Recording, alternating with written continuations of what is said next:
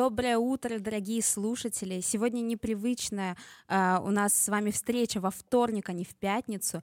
Э, меня зовут Кристина Григорьева, и я ведущий автор подкаста «Микеланджело на кухне». Подкаст про еду, гедонизм, наслаждение, путешествия и все самое приятное в этой жизни. И сегодня у меня спешл гость. А между своими путешествиями Москва, Дубай, Ташкент, э, Франция и все страны этого мира э, ко мне сегодня пришла Айкуль Мусаханова, совладельца семейных ресторанов а, Рибамбель и моего любимого кейтеринга в Москве Банкейтеринг. Айгуль сегодня пришла рассказать нам про а, детскую сферу, про сферу семейных ресторанов и, конечно же, про открытие нового Рибамбель в Ташкенте. Айгуль, доброе утро. Доброе утро. А как ваше настроение? Отлично. Отлично, да. прекрасно. Но не может быть э, настроение не отличным, когда такая приятная осень у нас э, ноябрь, но мы ходим в пиджаках. Это замечательно. Согласна. И, и сегодняшний наш выпуск называется «Ем с детьми». Мы поговорим про э, маленьких э, капризных человечков, э, которым иногда и часто очень сложно угодить. И хотелось бы вас спросить, э, как вы уже у вас бизнес э, 12 почти лет, да. 2012 года, да. э, как все это время менялась э, детская сфера, детская индустрия, и как вы справляетесь с тем, чтобы всегда быть э, в тренде? А, знаете, у нас, э, в принципе, изначально была такая позиция для себя. Ну, мы стратегически выбрали, мы не хотим а, следовать трендам, мы хотим их создавать. И когда мы создавали проект 12 лет назад, э, мы на самом деле замахнулись немножко на то, чтобы даже слегка поменять э, или повлиять на менталитет. Потому что отдых с детьми, он воспринимался совсем по-другому, ну иначе, так скажем. А, и ну, что тут сказать? Эм, мы придумали, что почему бы детям не вести себя как немножко, немножко как взрослые. И нам самим а, с Юлей, с моим бизнес-партнером, очень не хватало места, где можно прийти, пригласить друзей, при этом у тебя нет компромисса а, между едой и развлечениями, между ребенком, побыть с ребенком или побыть с друзьями. И, в общем, так это все и а, создавалось. И мы нек, некий тренд начали как бы задавать э, просто самой концепцией. Потому что вначале приходили к нам только мамы, потому что они на самом деле прощупывали почву, можно ли сюда пригласить папу, накормят его или нет, потому что у папы только один э, день выходной, ну, два, окей. Okay. А, и хочется это время провести как-то качественно. И мы понимали, что у нас не, не будет второго шанса, если мы первый провалим. Поэтому, в общем, мамы приходили, они прощупывали, понимали, что сюда можно пригласить, и таким образом мы вот этот тренд создали на то, что семья, она вместе, а не так, что ты вот сидишь, у тебя какой-то sacrifice, да, вот, э, и ты думаешь, окей, ребенку хорошо, но я вот потерплю. Ничего терпеть не надо. Вот таким образом создался этот тренд. Дальше мы начали создавать тренды на дни рождения, что день рождения, в общем-то, а почему бы не отметить, не отметить день рождения как свадьбу? Mm-hmm. Со всякими декорациями, с цветами, там, не только шариками. И мы начали создавать тренд на кенди-бары, на декор. Ну, что день рождения, день рождения — это прям реально какой-то классный праздник. Не обязательно в таком формате а, отмечать каждый год, но это, это правда дорого. но э, это остается в памяти. Вот я до сих пор помню, как я отметила 7 лет э, своей дочери, ей сейчас уже 17. Угу. А, мы все это до сих пор помним. А, мой сын совсем не любил дни рождения, для него это был стресс. Он, бедный, он, он мне интроверт, но я это поняла только в 9 лет, потому что он всегда плакал к моменту выноса торта. В общем, э, как-то так мы создавали тренды и на праздники, и на время с семьей. И следующее, на что мы замахнулись, Э, что для меня прям для меня было болезненно не видеть старшее поколение за столом. Все-таки я выросла и сформировалась в Узбекистане. И ну, я не могу представить, чтобы собралась семья за столом, и там нет старшего поколения. И мы начали через свою бренд-платформу продвигать э, эту идею, что это очень здорово собираться с семьей, но еще лучше, когда эта семья в нескольких поколениях за одним столом. Вот как-то так. Слушайте, это на самом деле потрясающе, потому что семья — это самое главное в нашей жизни, и может э, меняться работа, может меняться место жительства, что угодно, но семья, она всегда остается. И даже если она разбросана в разных странах, а, всегда найдется повод ее собрать, и как раз ее можно собрать в таком чудесном месте. В одном из ваших интервью я читала, что а, Рибамбель — это ну, туда не приходят заодно, а, люди выбираются специально, неважно, где вы находитесь, чтобы приехать к вам. А, за счет чего, э, как вы думаете, создалась такая атмосфера и такой посыл? А, это действительно так. Э, мы себя называем таким destination point. С точки зрения ресторана, локация — это супер важно, и очень важно, там, условно, сесть на трафик. Мы этот трафик создаем сами. За счет чего, э, как мне кажется, это, знаете что, за счет того, что мы очень честно делаем то, что мы обещаем. Мы обещаем клиентам, что здесь будет безопасно. Мы обещаем гостям, что им будет вкусно.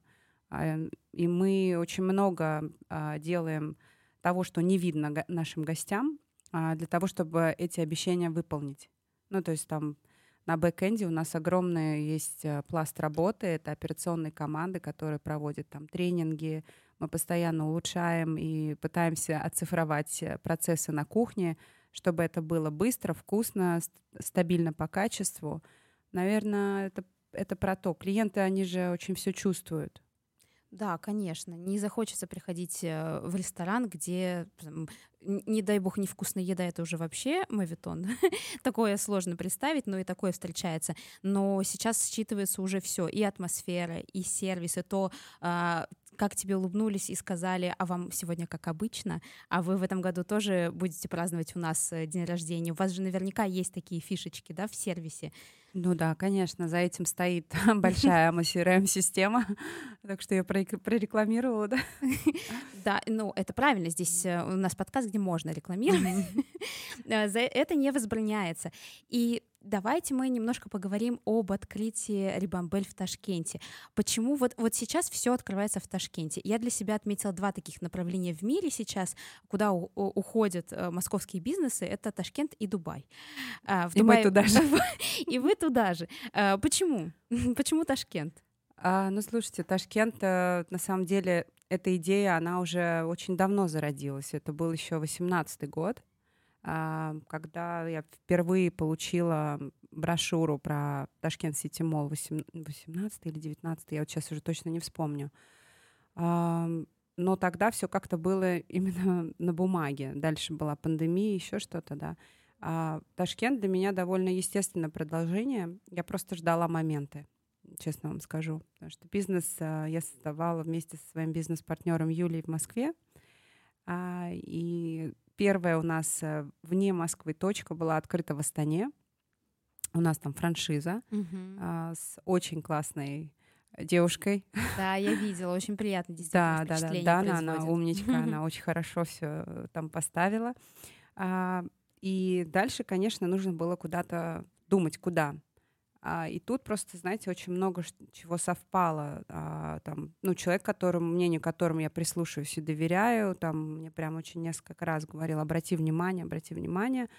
А, мне помогли как-то вот так вот, знаете, там, выйти на нужных людей, кто мне показал помещение, и как-то все все как-то срослось. И партнеры здесь поддержали. Ну, оно все как-то, знаете, очень легко срасталось. И это было, как говорится, obvious, что ну раз так все легко получается, а, наверное, надо делать. И все. И это было вот из разряда, знаете, как вот интуитивно, что окей, мы сюда идем. Ну и плюс это мой родной город. И это, конечно же, ну как, а, как это не сделать этот проект в моем родном городе? Я здесь выросла, а, очень многому ему обязана, и в том числе тому, кто я сегодня. Поэтому, конечно, я хотела здесь открыть, просто ждала момент. И этот момент, он просто совпал с тем, что вот э, произошло, вот, вот эти вот все события, да, произошли. Вот. А Дубай, Дубай как-то, мне кажется, немножко получился из, из разряда «все побежали, и мы тоже». Вот и моя, моя партнер Юля, она сейчас живет там и созда... ну, работает над этим проектом. И, дай бог, должны открыться там в апреле, в мае. Uh-huh. Но там все очень сложно. Ну, в каждом городе свои сложности, если честно, поэтому там зачем на этом заморачиваться, надо просто делать. Эм, это правильно, абсолютно поддерживаю. Везде своя специфика, но, наверное, особенно приятно а, открываться там, где вы выросли. И скажите, будет... Особенно, особенно страшно, я должна сказать. Особенно страшно, да. Это был мой тоже один из вопросов. Э, переживаете ли вы, как воспримет местная публика заведение? Но мне кажется, сейчас просто все а, растут, развиваются, уже смотрят э, на весь мир, и здесь как-то нововведение, изменения воспринимаются легче. И это происходит быстрее, например, чем в Москве. Ну, на мой взгляд, потому что... И вот я здесь год, и уже за год а, Ташкент кардинально изменился. То есть настолько быстро здесь внедряется все, что ты только успеваешь открывать глаза и следить.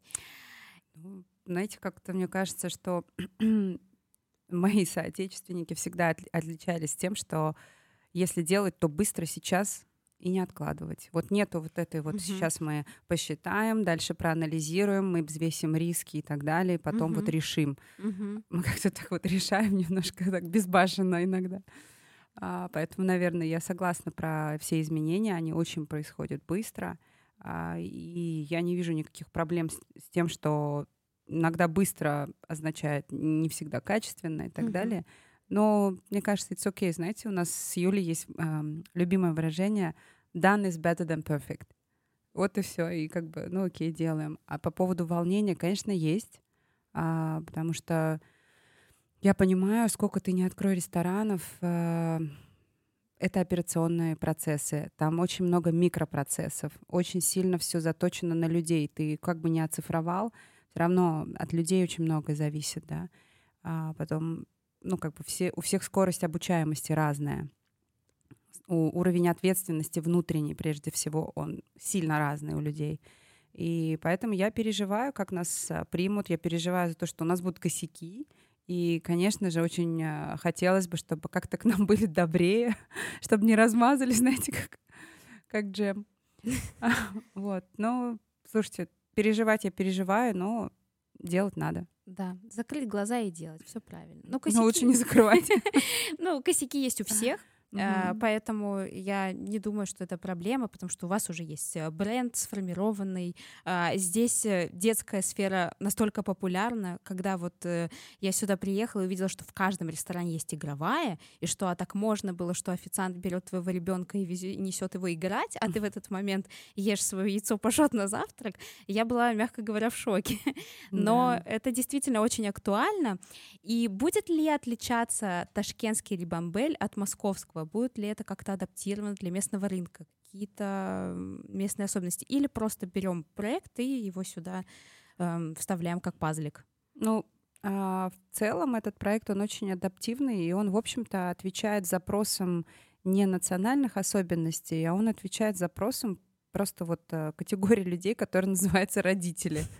И, в общем-то, во всем мире у нас одинаковые, а, как сказать, боли, у меня-то сейчас уже дети взрослые, у меня дочери 17 лет, а сыну 14, они живут в Англии. Но я помню тот период, когда мне очень хотелось как-то не быть аутсайдером. Я была самая молодая мама из всех э, своих коллег. Я тогда жила в Москве. И поэтому, мне кажется, здесь нет смысла что-либо менять. Вот. Концепция, как она есть, она приедет сюда, и уже мы посмотрим, если что-то не будет, ну, как это на жаргоне, заходить а, гостям, то мы это будем менять. Потому что, мне кажется, адаптивность — это, в общем-то, самое главное сейчас качество. Угу. Согласна. У нас уже набежало столько вопросов, поэтому я буду mm. периодически... Э... Мне уже страшно. Нет, все в порядке, не переживайте. Периодически обращаться к ним, к нашему чату. Так что, дорогие слушатели, если вы хотите задать вопрос, вы можете его задать в чате. А, Айбек спрашивает. Добрый день, Айгуль. Какие у вас планы по бизнесу на следующие годы? Ну, частично Айгуль ответила, но, может быть, вам есть что добавить? Но у нас сейчас э, очень э, такие активные переговоры с э, партнерами из Казахстана. Э, мы ведем переговоры о, о, о том, чтобы открыться в Алмате.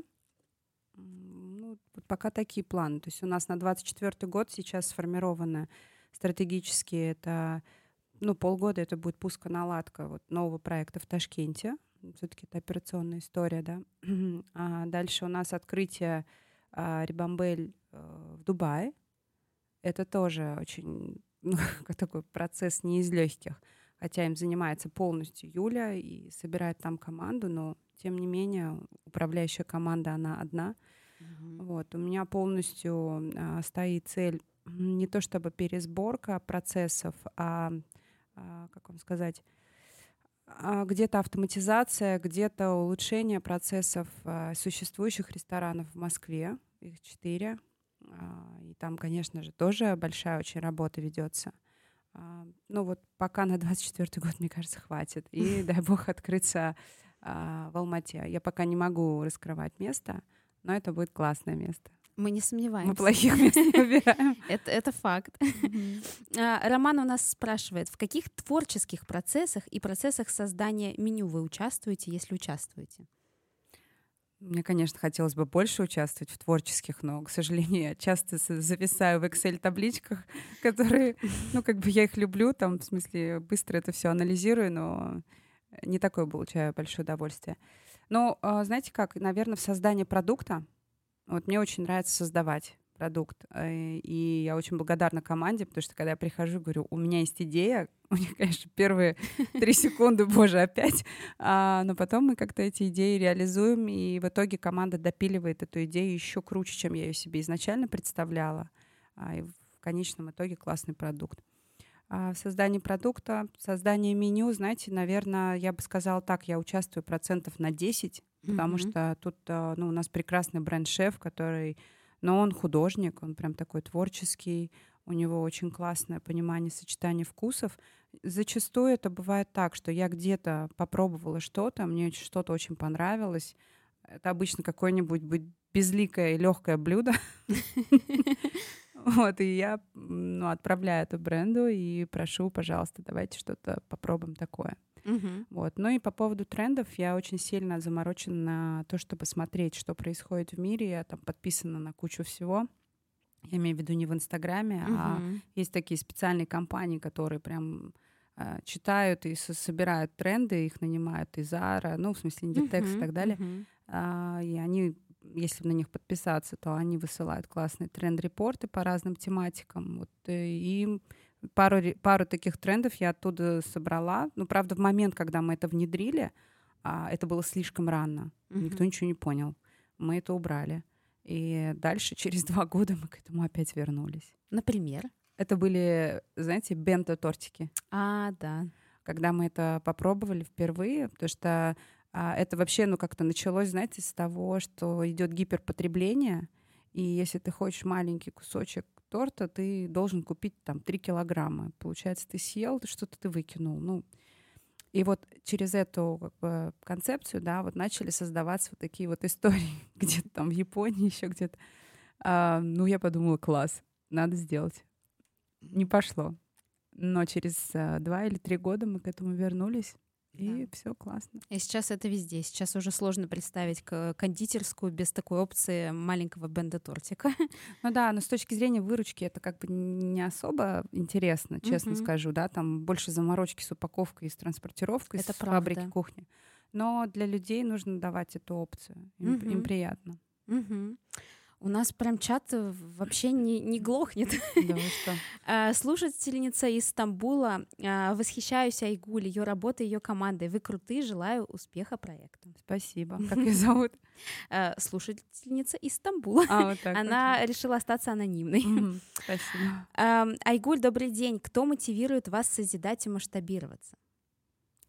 Ну, нет такого и там одного человека, кто. Это, мне кажется, просто совокупность э, факторов. А, как я говорю, иногда движение вперед это пинок сзади, что первая мотивация это был пинок сзади 12 лет назад, такой был сложный период.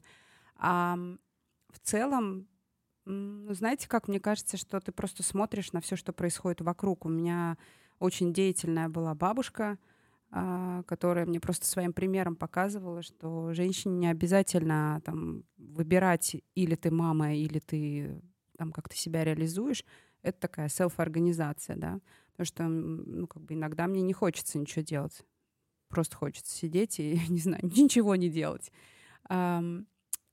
Дети, но дети в каком плане там? Просто, знаете как, мне кажется, это все-таки такая история, когда ты не, не внешней мотивацией подпитываешься, а какой-то внутренней. И здесь вот э, меня больше всего, знаете, как мотивирует? Идея. Мгм. Вот если у меня есть идея, она меня зажгла, все, я вообще забываю, что такое усталость. Но это тоже небольшой, небольшой перекос. Поэтому если эта идея про какую-то полезность и про какой-то масштаб, вот мне очень хорошо тут. Мне нравится. Э, Конечно, когда вы заражены этой идеей, вы влюблены в проект, то и результаты уже другие, они соответствующие. Нельзя забывать о балансе, но э, я думаю, смотря на пример, э, вок- пример вокруг вас, пример вашего папы, который э, какие-то горы невероятные покоряет, Да, у Это- меня родители такие, они вообще классные. Ну, кстати, вот а, про мотивацию могу сказать про них. Иногда, когда я хочу расслабиться, я на них смотрю, думаю, так, ладно, собралась. собралась, не надо расслабляться, да? Да, да, да. Но иногда и расслабиться тоже важно, конечно. А, давайте немножко поговорим о еде, Мгм. а, об удовольствии, потому что ресторан в первую очередь, конечно же, ты приходишь за атмосферой, за, и за вот этим ощущением, Мгм. а, чтобы захотелось вернуться. А, как у вас вот э, Big Idea э, Рибамбель, радость возвращения, правильно, да? Ну да. А, и главное, конечно, эм, это еда в ресторане. А, Вот когда вы создавали всю эту концепцию, от чего вы отталкивались э, э, в создании меню до того, как пришел бренд-шеф, уже наладил всю работу, и вы поняли, что все, могу ему довериться и 10% участвовать? М. А, ну, прошло 12 лет. Раньше Да? это было участие на 80, а, что, наверное, очень бесило Мишу. Ну, Ну, знаете как, мы исходили из э, своих потребностей.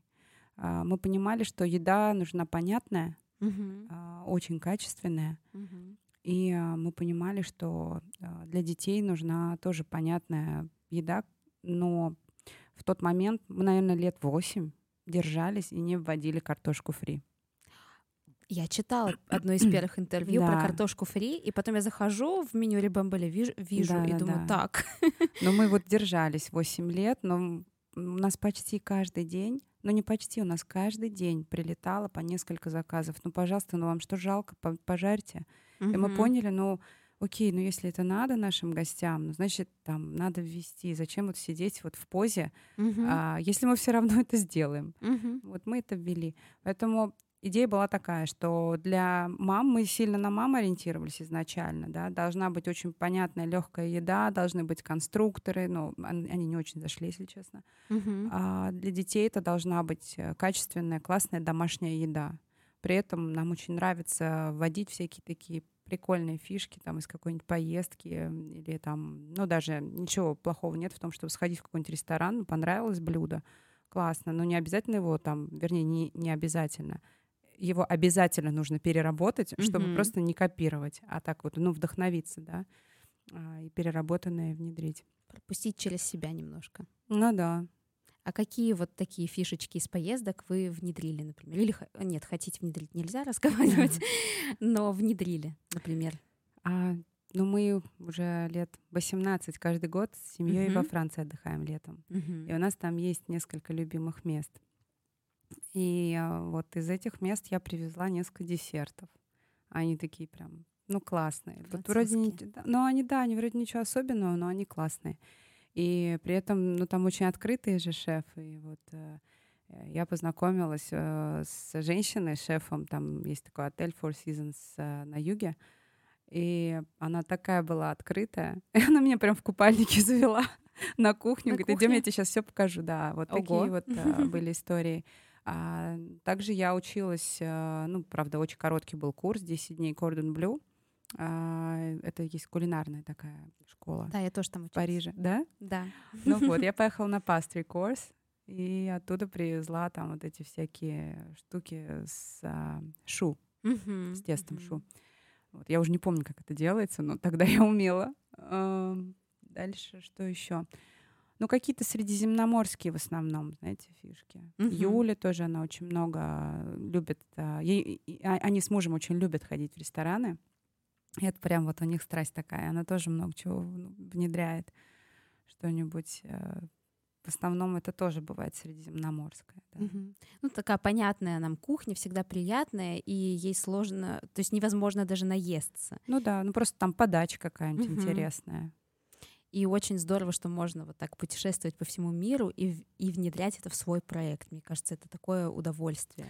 Ну да, это же не про то, чтобы mm-hmm. условно стырить чье-то меню, да, Конечно, это про то, нет. чтобы принести это и поделиться этим с гостями. Mm-hmm, mm-hmm. Да, это правда.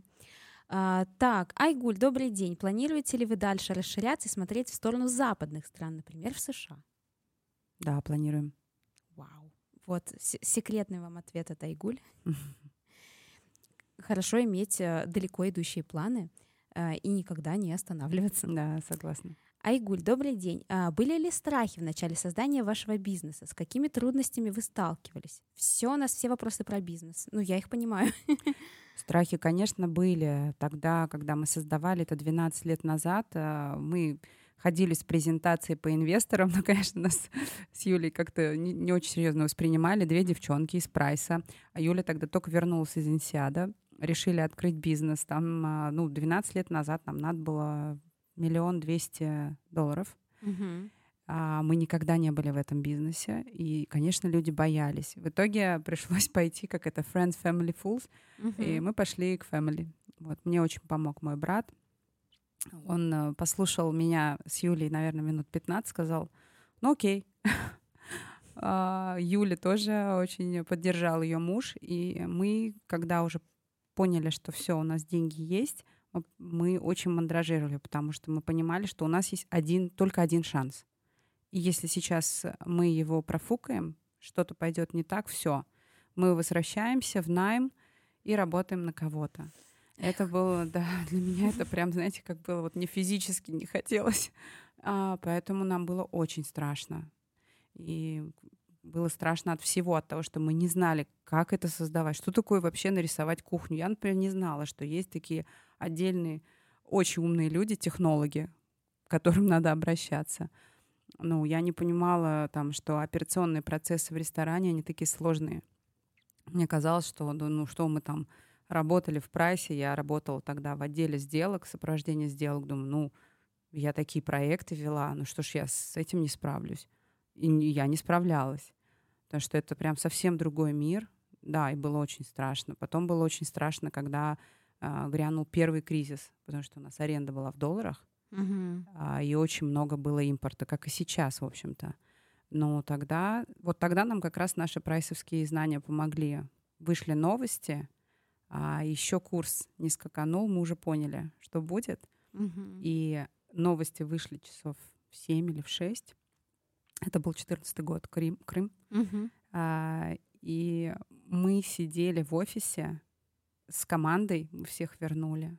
И почти до двух ночи мы закупали продукты, договаривались на отсрочку платежа с поставщиками вина, закупили все на три месяца. А никто не понимал, что с нами происходит, почему мы так закупаем. На утро нам все поставщики написали, что они нас ненавидят, потому что, ну не все, конечно, писали, я утрирую, а, но написали некоторые, что вот, вот вы нас кинули. Мы говорим, нет, пардон. У нас была договоренность. Все. Ну, то есть а, было страшно. Там очень было страшно идти передоговариваться там по условиям аренды. Потому что у нас всегда было а, правило, вот за 12 лет у нас задержка по выплате зарплаты случилась два или три раза. Технически просто там немножко неправильно себя повели, да, некоторые сотрудники. А так в целом у нас во главу ставили всегда, что людям всегда должно быть э, понятно, что они получат зарплату, они, должны, они на нас рассчитывают, они нам доверяют, мы должны их, э, ну, как бы, не то чтобы защищать, мы должны свои обязательства перед ними выполнить. Люди номер один, поставщики номер два, дальше все остальное. И вот э, как-то вот в этой парадигме, когда живешь, как-то страхи, они преодолеваются. То же самое было в пандемию. Ну, да, страшно было много раз. Да и сейчас страшно. Я каждый Нет. день встаю, думаю, боже, что я делаю? Зачем ввязалась? А каково вот сразу вот от, получается от нуля до от неимения собственного бизнеса, работы в найме, сразу э, прийти в элиту? То есть даже вы же хотели сначала в масс-маркет, и да. как вот это сразу в элиту? Как, как эти ощущения? Но, если честно, э, мне было понятно, что делать. Я уже знала этот продукт, я, ну, как-то, честно говоря, его потребляла уже много лет к тому моменту. И у меня, наоборот, была другая проблема. Я не понимала, как сделать дешево. Ну, я правда не понимаю. Мне дают слепую дегустацию. А, несколько видов там, ну, там мяса, да чего угодно, хлеба, все подряд.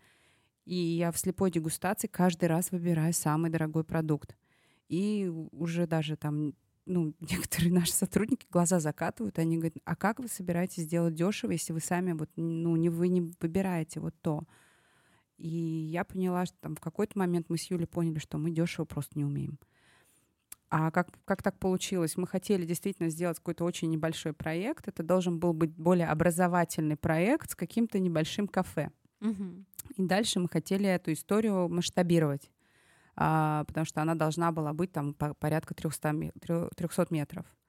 Но нам просто никто не хотел сдавать помещение. И единственные люди, которые поверили в нас, это были ребята, которые а, в тот момент владели торговым центром «Времена года». Это было два фонда, австрийский и канадский фонд. Угу. Мы перед ними выступили с классной презентацией. Мы очень убедительно звучали. Вот, когда они начали нас по цифрам челленджить, это вообще была не проблема, потому что они так и не поняли, кто мы. В конце у них было только одно замечание, что все классно, но мы не верим, что вы две девчонки, которые хотят открывать детский там какой-то там клуб, а, сделали такую серьезную презентацию. У нас там просто цифры вдоль и поперек были посчитаны. Мы им рассказали, что мы вообще-то с финансовым бэкграундом, поэтому мы с цифрами на «ты». И тут они просто очень честно сказали, о чем мы теряем. А, девчонки сами вкладывают свои деньги. Если у них не пойдет, помещение это остается у нас только со всеми улучшениями. Потому что до нас там был а, загибающийся спортивный магазин. Mm-hmm. Да. Ну и трафика на третьем этаже не было. Ну и 800 квадратных метров — это серьезная заявка. Ну мы просто 6 месяцев сидели, перекладывали все свои хотелки в финмодель. Угу. И вообще ничего не работало, ну не летело. Все было красиво, было очень эмоционально, но не, ну, цифры как-то были грустные. Пока мы не нащупали вот эту золотую середину и поняли, что без ресторана ну нам никуда, без кондитерки, без кондитерки никуда. И все, вот как-то оно так э, само сформировалось, и мы уже искали помещение под финмодель. И это идеальный был матч. Да, потому что когда ты приходишь куда-то с детьми, вот как потребитель, а, тебе хочется поесть, э, ну, не какие-то бургеры или просто картошку фри, которые предлагают чаще всего детские заведения. И, конечно, большой вопрос э, к визуальной составляющей у многих детских э, площадок, детских игровых комнат.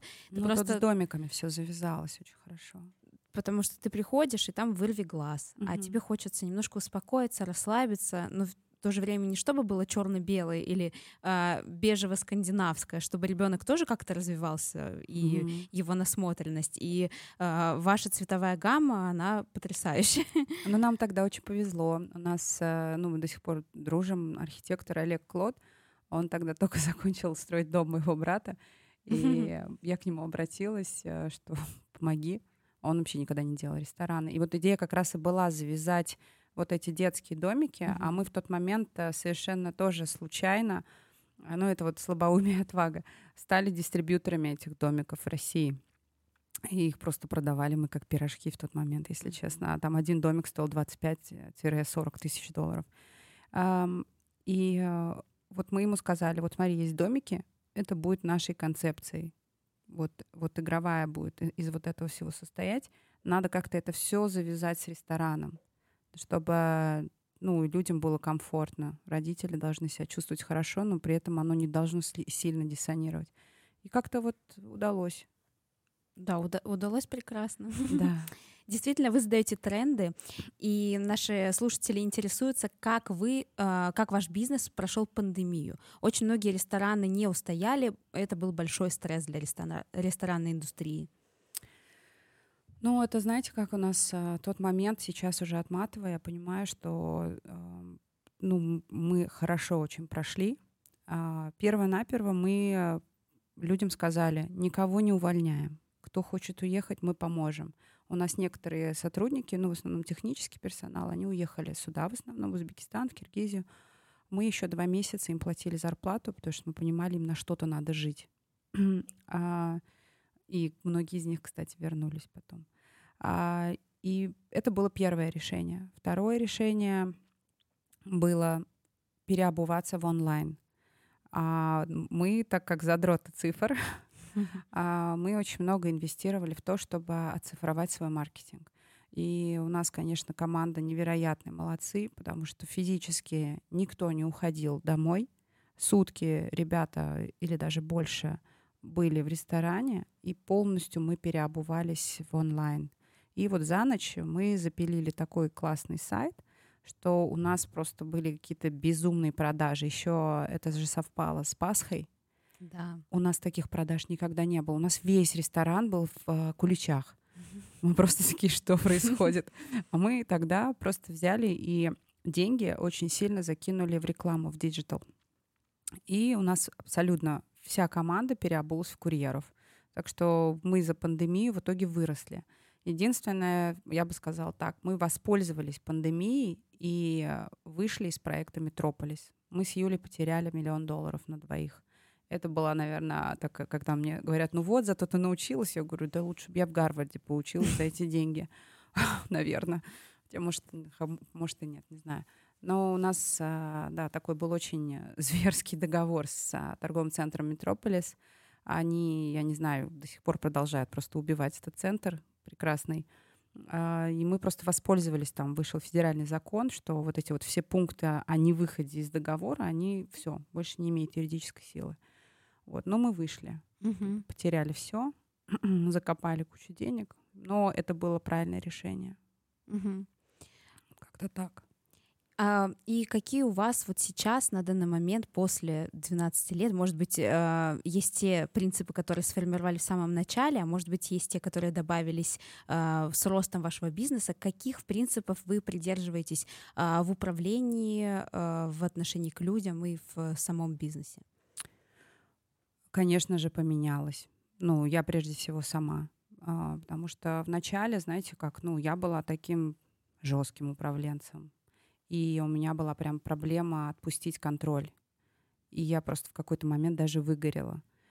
А, и людям, конечно же, это не нравится, потому что ну, каждый хочет прийти на работу, сделать свое дело, и чтобы ему доверяли. И это вообще нормально, если люди делают ошибки.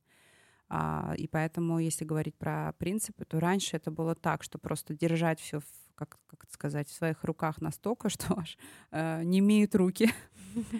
А, а сейчас это больше про доверие, это больше про то, чтобы видеть за э, человеком не только функцию, а вообще вот, вот этого большого человека с, со своими какими-то, не знаю, мечтами, со своими какими-то переживаниями.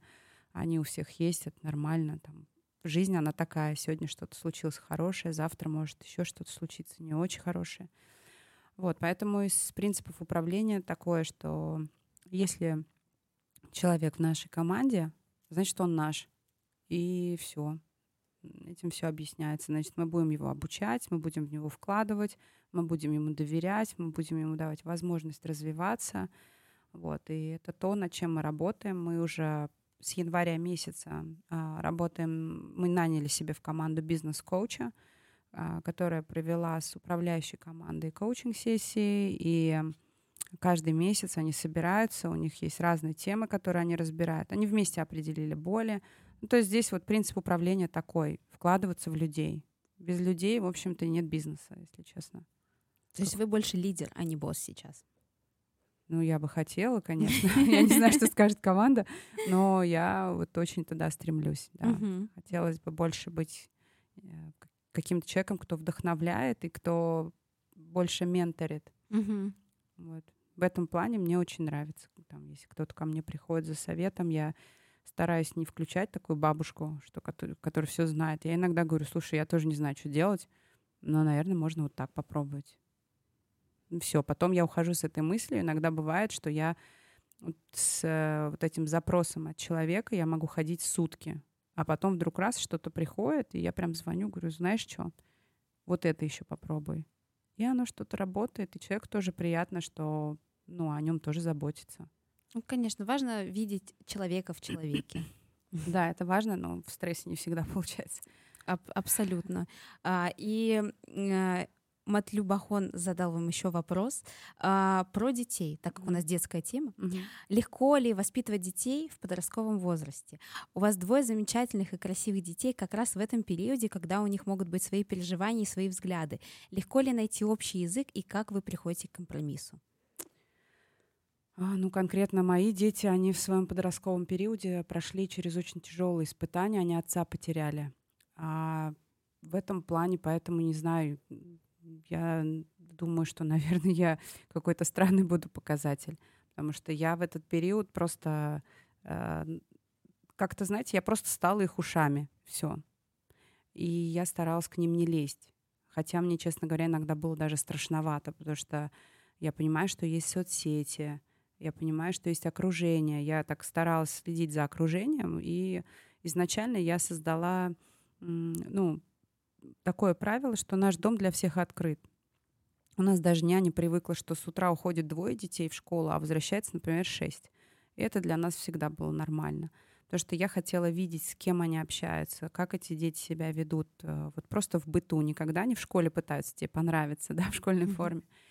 Вот. а, Тут, наверное, про доверие очень много и про пример. И мои дети, они также видят, что иногда я не знаю, например, что делать. А, Но при этом там, я иду и делаю. Поэтому вот здесь э, с подростковым возрастом, наверное, надо быть очень аккуратным и смотреть, кто в окружении. Но мне кажется, запреты не работают. Мне кажется, работает только вот, вот это вот монотонное объяснение потенциальных последствий.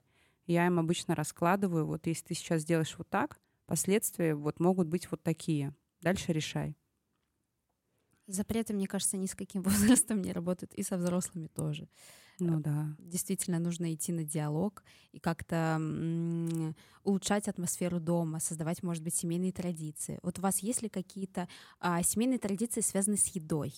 А, может Они только с едой связаны. это по-моему. прекрасно, yes! А, Расскажите, что вы дома готовите? Как проходят ваши семейные ужины, завтраки, обеды? Вообще, вот на что вы здесь опираетесь? Ну, смотрите, в моем случае я, к сожалению, готовлю мало, хотя там я это, это- я это дело люблю. Потому что у меня уже дети взрослые, и они учатся в Англии. Да. Но вот э, когда я прилетаю в Ташкент, э, а, у нас с родителями есть вот традиция позавтракать обязательно. И при этом мы с вечера договариваемся. Если, допустим, я говорю, что мне надо в 9 уйти, вот сегодня мне надо было уйти в 9 на тренировку. Это что означает? Что мы встаем все рано и в 8 садимся завтракать. Вот прям завтрак обязательно, ужин не всегда получается, но вот один раз в день собраться за столом, да. То же самое с детьми, мы не всегда там можем э, как бы все время собираться, но один раз в день мы должны собраться. Хотя бы на какой-то там на ужин или на быстрый завтрак. А что вы дома готовите? Есть ли какие-то special блюда? Э, У меня есть пару special блюд, которые я готовлю, к сожалению, редко. А, У меня очень классно получается лазанья. Это, мне кажется, самое вообще ленивое блюдо. Оно очень эффектное, но очень ленивое. А, Как плов. Мгм. Выглядит эффектно, но его готовить вообще... Итальянский плов. а, Ну, его, честно говоря, готовить э, несложно. А, Из моих таких любимчиков, которые я любила готовить в те времена, когда дети были маленькие, я готовила. А, Вот яблочный пирог мамин очень люблю. М. Да, это прям вот... У меня сразу как-то вот даже в процессе готовки я вспоминаю, как мы это с мамой делали в детстве. А так в целом, честно говоря, я готовлю все подряд. Мгм. Вот. Ну, оно просто, если это какая-то ежедневная история, она такая рутинная и скучная. Вот. А когда вот прям по настроению, я вот люблю там открыть какую-нибудь книгу там и утку, еще что-то. Я люблю экспериментировать. Да, конечно, еда, вот я всегда говорю, что еда — это мощный управитель состояния. И Мгм. очень важно то, что ты ешь. Мы, то, что мы едим, это действительно так. И я сейчас не про пользу, а именно про то, какие эмоции ты получаешь от этого, и потом на каком, например, драйве ты идешь дальше творить, создавать и работать, или у, у тебя депрессия, потому что ты переел, и ты не можешь дальше просто двигаться. А давайте эксклюзив от вас, а, как готовить яблочный пирог вашей мамы. Ну, слушайте, это очень легкий, легкий рецепт. Вот прям его сейчас говорить? Да. А, да, окей. Так, я, я в граммах не взвешиваю, я Хорошо. на глаз. Как вы это делаете? Давайте Масло, передадим состояние. Да, масло перетираешь с сахаром, туда добавляешь яйца, а, перемешиваешь кислое молоко со сметаной, Мгм. добавляешь тоже в эту массу. а, но заранее нужно подготовить яблоки, Мгм. потому что вот как только эта вся масса готова, ее нужно в форму. Форму надо смазать предварительно, да, маслом, там, и мукой посыпать, чтобы не прилипло. И в разогретую духовку. Она долго стоять не может, эта масса. Поэтому там мы очищаем яблоки, нарезаем. Кто как любит лимонный сок, кто любит корицу, корицу, сахар. А, Я на пару минут микроволновку ставлю, просто чтобы они были помягче. Мгм. И все, и дальше вот в форму выливаешь это тесто, яблоки, сверху еще тесто, и все. Потрясающе, благодарю вас. И мне так нравится, когда м, люди ко мне приходят и начинают говорить про еду, особенно про свои какие-то детские воспоминания, как меняются глаза. Ну вот мы только что говорили про бизнес, про серьезные показатели, про планы, про Нью-Йорк, и тут вроде бы такая простая Нью-Йорк, тема. Майами. А, моя... Вау, Дай бог, да. Майами это потрясающе. Никогда не была вообще в Америке, но в Майами или Бомбейле это же просто что-то с чем-то. И как меняется взгляд, когда ты обращаешься к детским воспоминаниям, а особенно связанным с едой, потому Мгм. что а, еда нас э, э, связывает, она э, может нас транспортировать в какое-то путешествие, где мы были и хотели бы оказаться. Вот как вы везли а, французские десерты в Рибамбель в Москве, также вы, наверное, когда их пробуете, вы невольно возвращаетесь воспоминаниями туда немножко. Да, через еду очень много откидывает. Запахи, еда, вот это да, бывает. Иногда бывают такие грустные воспоминания, иногда они бывают светлые, но это действительно есть там какая-то завязка. Я не знаю, как это работает. А это э, так и работает, э, потому что очень все связано с нашей энергией и состоянием. И раз мы э, к меню или бомбель обратились, что э, вы любите в вашем меню больше всего? Какие ваши фавориты? И что нашим гостям э, в Ташкенте, как откроется Рибамбель, стоит вот попробовать в первую очередь? Я люблю, просто обожаю наши сырники. Я правда считаю, что в Москве у нас они самые вкусные. Мы их очень долго выводили, в смысле эту формулу. Мгм. А, и я правда считаю, что они у нас лучшие. Мы даже э, версию сырников начали продавать в замороженном виде, потому что ну, Вау. прям есть спрос. А, это все началось, кстати, тоже в пандемию. Мгм. Вот, а, и второе, что я очень люблю, это наши куриные котлеты. Они такие классные, а, вот детские. А, Какое-то время мы их готовили без лука, потом меня все забраковали а, на слепой дегустации. В общем, Мгм. они у нас сейчас очень такие нежные, классные. А из, став- ну, из основных салатов, а, из брускет, очень я люблю нашу брускету с крабом. И из салатов я люблю зеленый салат с киноа. Мгм. Ну, у меня очень стандартный набор того, что я ем. Но меню достаточно большое. Очень большой, да, я бы сказала. видела. Мы даже сейчас работаем над его сокращением, потому что это просто очень большое оно. С- Сложно выбрать, да? Вы знаете, и выбрать сложно, и оно такое не нужно. М, Мы просто сейчас вот берем вот эту вот э, концепцию на 24 год, Мгм. а, полировки всех процессов до, ну, конечно, до идеала, до идеала ты не найдешь, и слава богу, надо всегда куда-то стремиться. Но лучше меньше, но очень качественно. Да, я согласна. У меня как раз на прошлом выпуске ам, был в гостях шеф-повар, и Мгм. мы говорили о разработке меню, о том, М. какое меню а, классное. Како... Вот э, ты приходишь в ресторан, и как театр начинается с вешалки, так ресторан начинается с меню. И ты открываешь, и важно, чтобы ты понимал, Мгм. чтобы Меня, кстати, так расстраивает, что во многих местах вот они как прилипли к этим QR-кодам. Мне кажется, все-таки вот в, когда ты листаешь меню, там трогаешь эту бумагу, в этом тоже что-то есть. Это же тактильно, эмоционально как-то все. Конечно, мне, например, очень лично не нравится, когда ты приходишь, и тебе говорят, у нас нет меню, вот, пожалуйста. И ты сидишь в телефоне за столом. Вообще не прикольно. Ты сидишь в телефоне, у тебя может быть что-то не то с интернетом, и ты расстраиваешься, и уже первое впечатление действительно... Ну это вообще печально выглядит, когда приходит семья и все сидят в телефоне. Это же про, про еда же это как раз вот вы говорите, да, там э, зацепить э, крючком. Да. какое-то воспоминание. Вот оно же так и работает. Ты сидишь и иногда самые незначительные моменты, они могут оказаться очень значимыми в будущем, ну, в воспоминаниях. И я вот не очень понимаю, как вот эти воспоминания создавать, если все вроде пришли, сидят за одним столом, но нет общей темы, не делятся эмоциями, там, ну, не знаю, хотя бы вкусно или нет. Да, это действительно странно, но это идет в разрез, в разрез вашей концепции полностью, потому что ты приходишь э, создавать впечатление, наполнять свою книгу памяти, да. э, когда ты приходишь отпраздновать э, там юбилей своей бабушки или первый день рождения ребенка, и все эти памятные воспоминания потом можно хранить и физически, и ментально в своей Но мы, книге. кстати, вот вы сказали книга памяти, мы вот эту метафору тоже используем в Рибамбель, что мы создаем... Ага, да? Я готовилась. Что мы создаем книгу памяти у детей. Это так удивительно, когда дети начинают вытаскивать какие-то такие прикольные истории Угу. До сих пор у меня сыну 14 лет, он помнит такие вот иногда детальки. Я, я о них не помню, они, а для него, оказывается, они были очень важны. что-то мы сидели вместе, разукрашивали. Угу.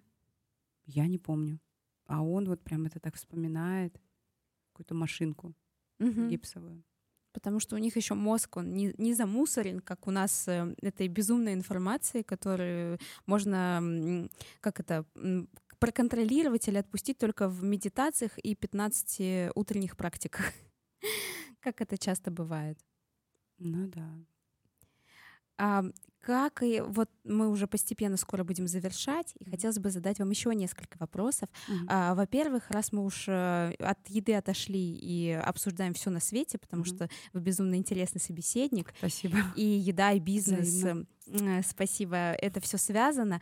А, как при таком эм, энергичном распорядке дня, как вы поддерживаете ресурс? Спорт. Спорт. Да. Э, я понимаю, что, ну, даже я разговаривала там с эндокринологом, uh-huh. и она мне тоже сказала, что без спорта никак, потому что это как раз способ, э, куда-то кортизол должен выходить. Э, либо он будет у тебя контейнироваться в тебе, а, либо ты вот куда-то его будешь выпускать. И я вот просто поняла, что как только я позанималась спортом, у меня настроение настолько улучшается, у меня прибавляется энергии. То есть есть вот некая физическая усталость, боль в мышцах приятная но состояние классное. Спорт, семья, а, друзья очень важно. Поговорить с кем-то, это прям супер важно. Ну, не всегда, конечно, удается спортом это все вытащить. Бывают дни, когда я просто уже не знаю, чем себе помочь.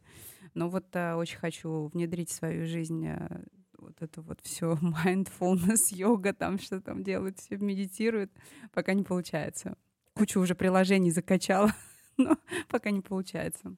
Да, это на самом деле сложно, когда такой интенсивный уровень жизни, очень сложно сесть и медитировать.